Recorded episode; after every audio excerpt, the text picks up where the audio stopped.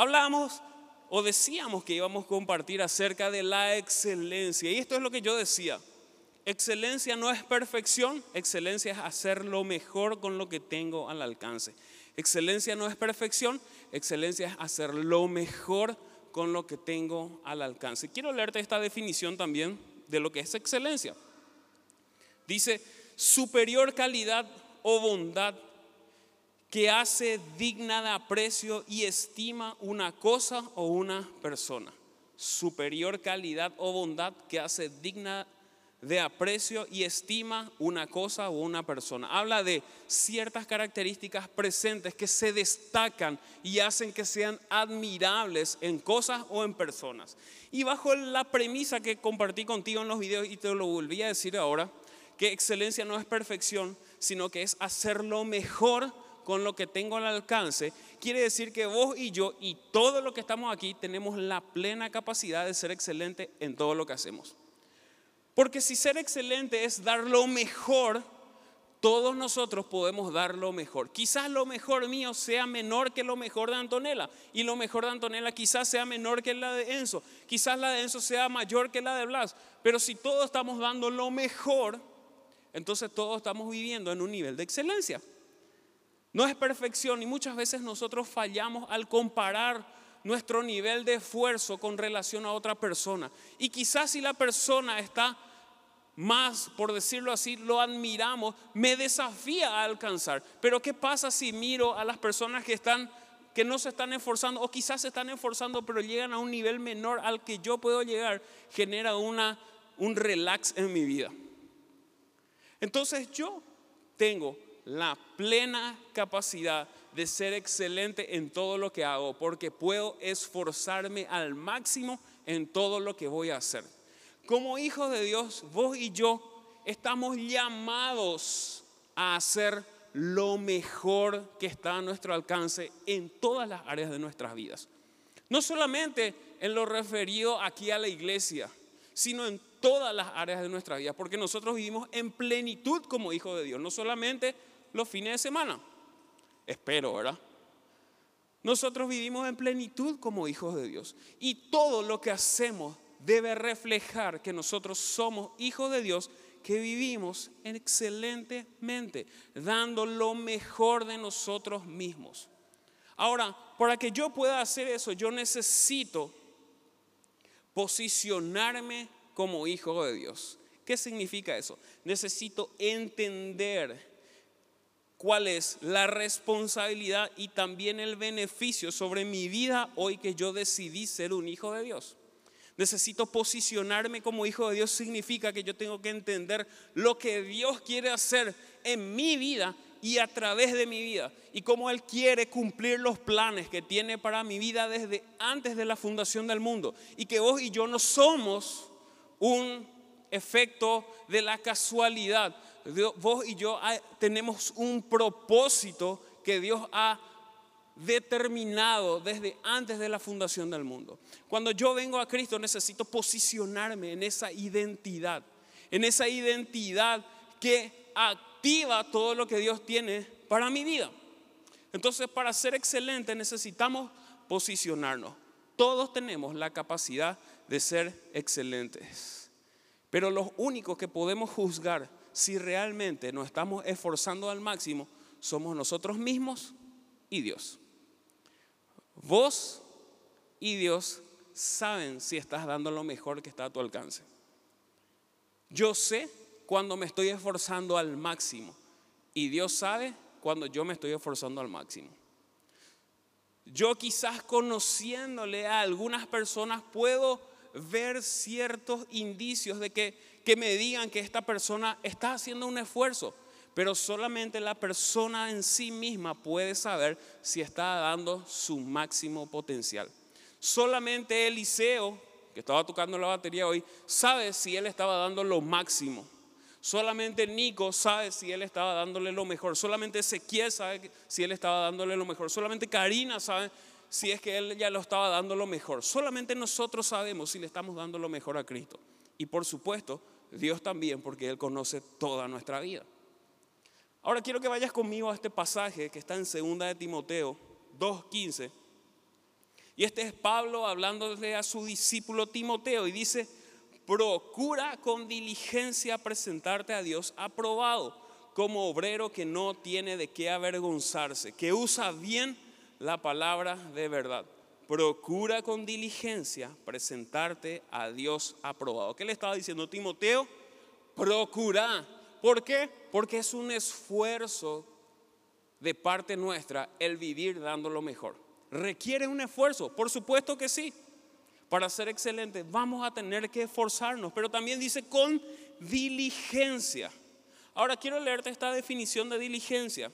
Diligente es que pone mucho interés, esmero, rapidez y eficacia en la realización de un trabajo o en el cumplimiento de una obligación o encargo. Que pone mucho interés, esmero, rapidez y eficacia. Cuando Pablo le decía a Timoteo, y Dios nos dice a través de su palabra, procura con diligencia, habla de esforzate, pone interés, esmerate y hacelo hoy. No vaya a perder el tiempo de que de dar lo mejor que tenés en todas las áreas de tu vida. Porque vos y yo somos un hijo de Dios en todas las áreas de nuestras vidas. No solamente en los domingos o los días de célula. Todos los días nosotros somos hijos de Dios. Aún en las cosas que nosotros llamamos seculares, seguimos siendo hijos de Dios. Somos hijos de Dios cuando nos vamos al supermercado, somos hijos de Dios cuando llegamos a nuestra casa, somos hijos de Dios cuando nos vamos al colegio, a la universidad, somos hijos de Dios cuando nos vamos al trabajo, somos hijos de Dios cuando nuestro vecino nos reta, somos hijos de Dios, o deberíamos, ¿verdad? En todo momento. Y habla de procurar con mucho interés, con esmero, con rapidez y eficacia, presentarnos a Dios aprobado. ¿Por qué habla de esto? Y quiero que vayas conmigo a Romanos 12.1. Romanos 12.1 dice, así que hermanos, os ruego por las misericordias de Dios que presentéis vuestros cuerpos en sacrificio vivo. Y hace una característica, pues, santo, agradable a Dios, que es vuestro culto racional. Os ruego por las misericordias de Dios que presentéis vuestros cuerpos en sacrificio vivo. Y hablábamos el fin de semana que si lees en Levítico, en los primeros capítulos, habla de las leyes de los sacrificios y de las ofrendas. Todo lo presentado debía ser sin defecto. Cuando los sacrificios iban a presentarse y eran de animales, había una escala de lo que podía presentar la persona de acuerdo a su, a su nivel social, o depende de su posibilidad económica de comprar esta ofrenda. O podía presentar un becerro o quizás podía presentar una tórtola o un palomino. Pero en cualquiera de, las, de los dos extremos necesitaba ser lo mejor para ser acepto. Hablábamos de Caín y Abel. Caín había traído del fruto de la tierra, pero Abel de lo primogénito se había preparado de antemano para ofrecerle a Dios lo mejor. Entonces cuando dice aquí, os ruego por las misericordias de Dios que presentéis vuestros cuerpos en sacrificio vivo, habla de mi vida presentada como sacrificio. Ahora, los sacrificios presentados siempre tienen que tener estas características. Y dice, santo. ¿De qué habla la santidad? De poder apartarse del pecado, pero también apartarse para un propósito. Cuando Abel apartó de lo primogénito de su oveja y de lo más gordo, él apartó el primogénito, pero se encargó de engordarle.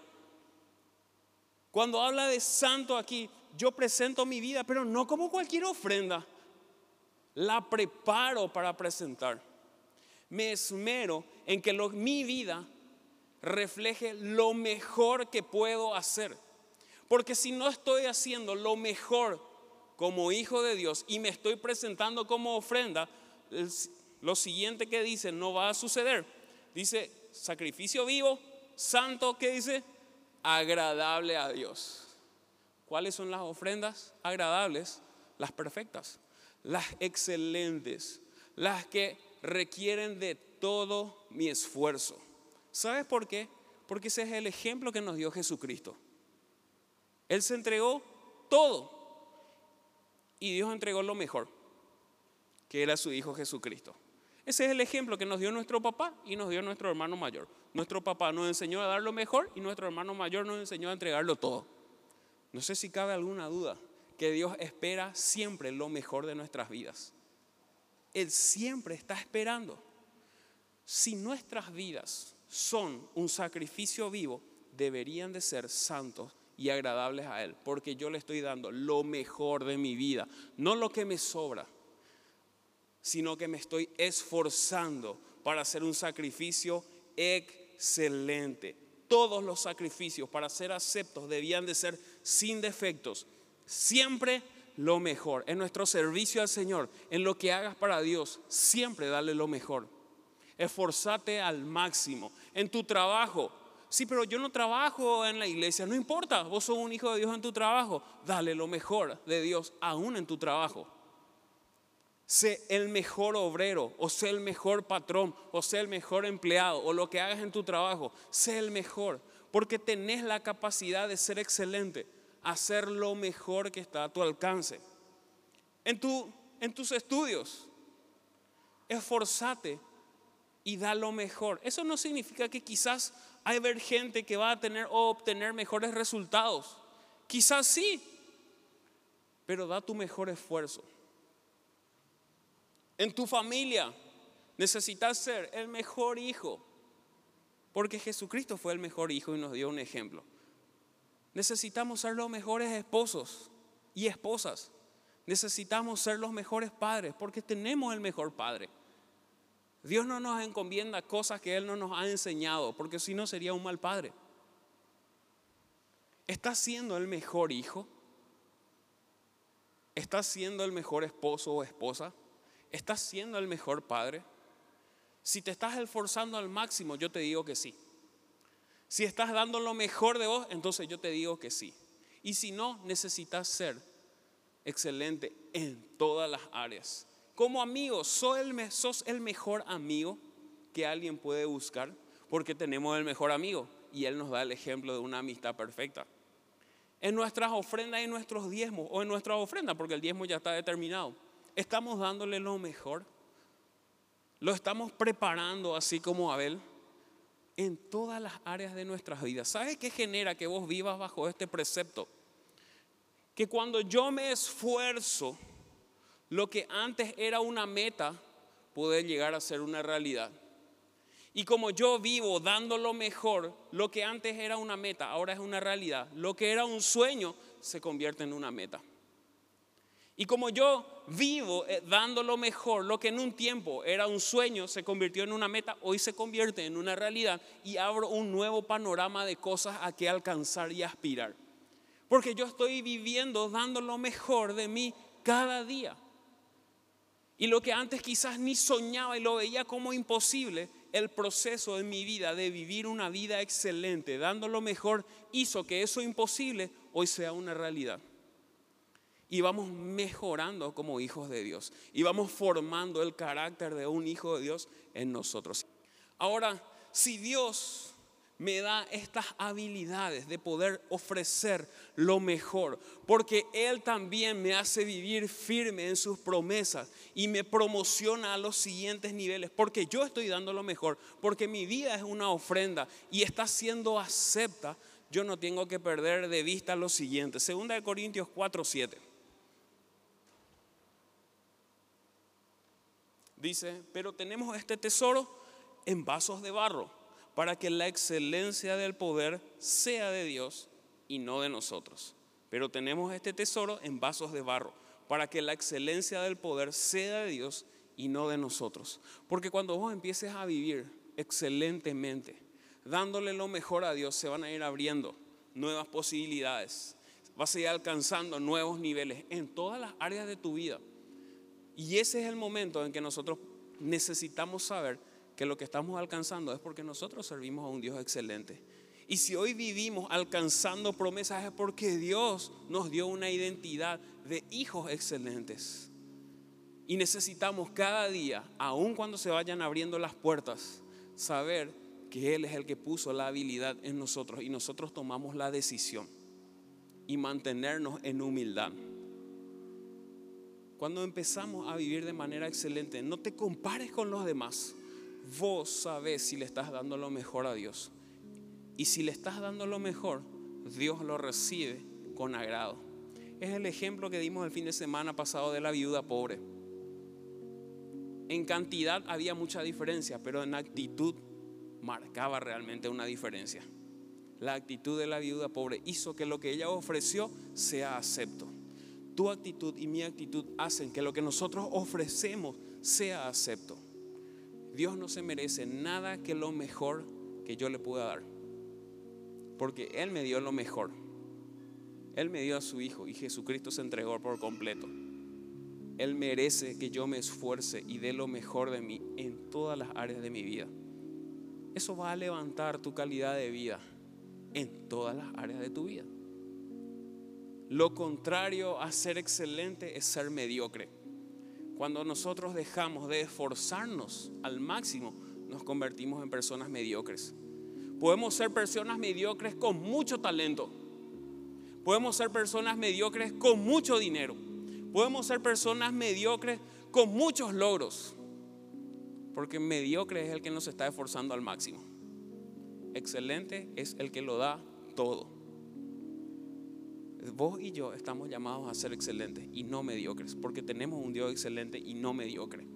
Y mi Dios excelente tiene hijos excelentes y no mediocres. Yo te pido que te pongas en pie ahí donde estás.